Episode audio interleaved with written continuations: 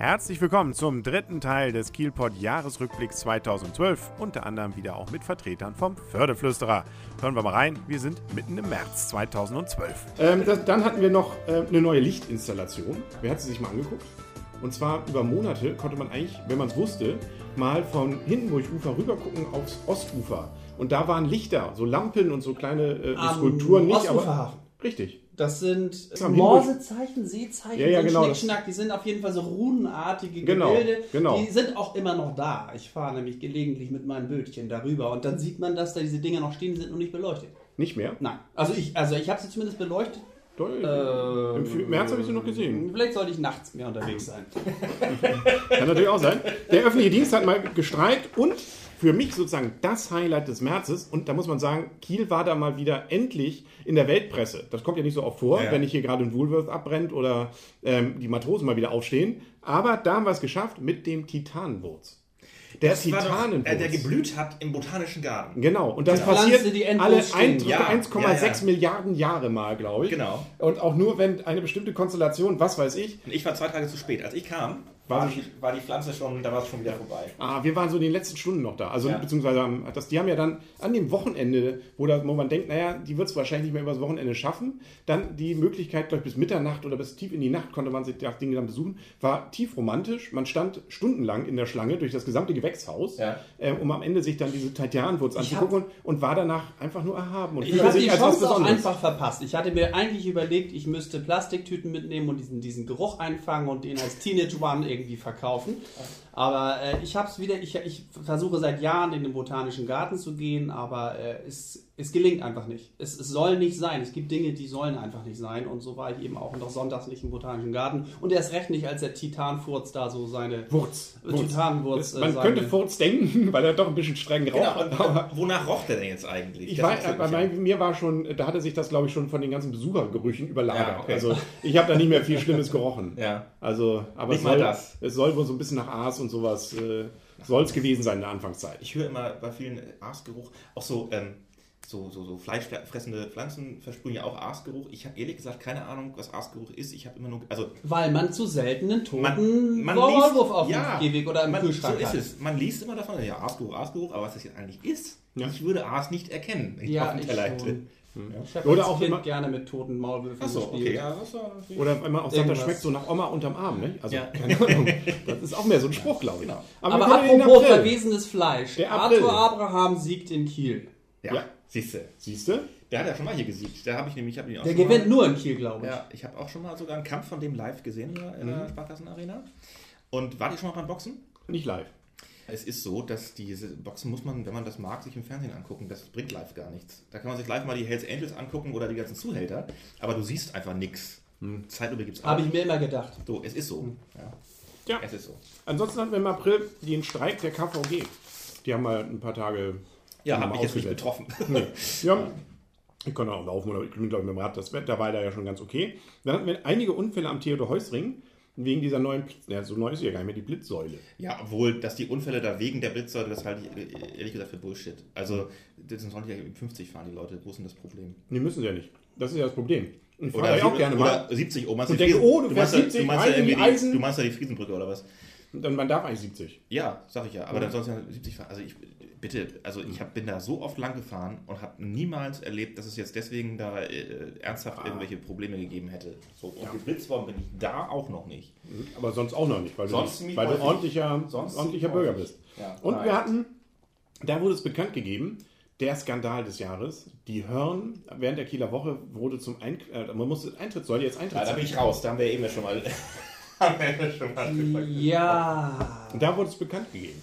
Und dann kam die Diskussion. Die Foren, damals, als man bei der KN noch ähm, kostenlos die Beiträge lesen konnte, da, War unterhaltsam, ne? da war noch viel los dann da. Ja, Untergang der ganzen Kieler Woche wird Boykott, da war vom Boykott. Wir, wir haben uns ja eben gerade die Frage gestellt, ob es nicht im Grunde genommen immer schon so gewesen ist, dass es auf der Kieler Woche im Grunde genommen zu 80, 90 Prozent Schrott gegeben hat. Und äh, dass man in irgendeiner Art und Weise sowieso immer dafür bezahlt hat, ob man es jetzt so direkt in äh, Moneten ausdrückt oder damit, dass man einfach was an seiner Lebensqualität eingebüßt hat. Aber ähm, wir haben uns auch die Frage gestellt, ob das jetzt funktioniert hat. Also ob der tatsächlich, der liebe Veranstalter, dessen Namen wir alle eigentlich kennen, ob der tatsächlich bei dieser ganzen Geschichte was verdient hat und Klar. ob der Laden voll war oder ob dort diese, dieser, dieser, diese Abbruchmenge, diese Restsubstanz an, was für Bands waren das?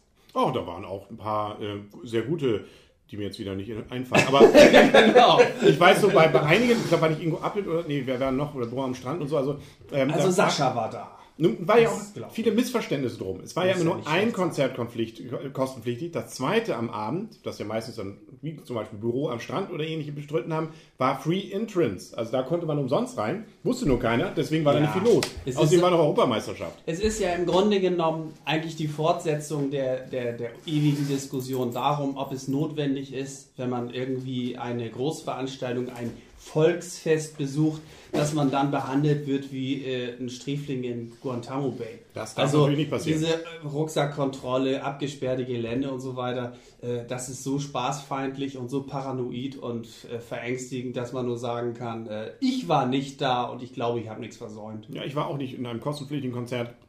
Hätte es mir aber jetzt auch nicht, also ich habe es nicht bewusst boykottiert, aber mich hat da keine Band so richtig rumgehauen. Wobei Waldwiese, Wiese, äh, Waldwiese oder Waldbühne was anderes ist, die ist ja, ja.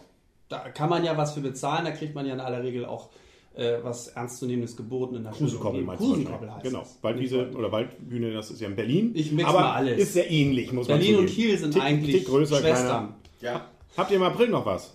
Ich habe da nicht viel. Da muss, glaube ich, hin. Das ist Äh, in Gruppenzeit oder ich war im was Urlaub. hätten wir denn da? Zebras zum 17. Mal Deutschland. Ah, da sind wir schon im Mai. Da Das sind wir schon Mai. mitten im Mai. Dann haben wir äh, vielleicht eine Retro-Party in der Leginstraße. Nee, nee, Schaubude feiert Zehnjähriges. So Schaubude ist ist ein So Thema. ist es. Das also ist- Schaubude ist natürlich ein Thema. Ja. Da kommen wir aber gleich, glaube ich, zu, wenn wir dann in den Mai gehen. Da gehen wir jetzt nämlich Aber rein. der, das Interview, was der, wie heißt der, Dicky äh, gegeben hat dazu zum 10-Jährigen, war am 5. April. Na, dann guck hier. schau an. Und, was sagt er?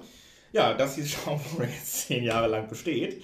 Ach, zum Zehnjährigen. Ähm, ja, zum 10-Jährigen. Und ähm, es ging ja irgendwie, wenn ich es richtig in Erinnerung habe, damals so los, dass davor die Tanzdiege drin war. Ne? Oder? Davor, da, dann- davor, also das muss 2001 gewesen sein. Zwei, da war das noch die Tanzdeal und dann irgendwann kam die Zeit, in der zu viel Dope zwischen den Sofabezügen gefunden wurde.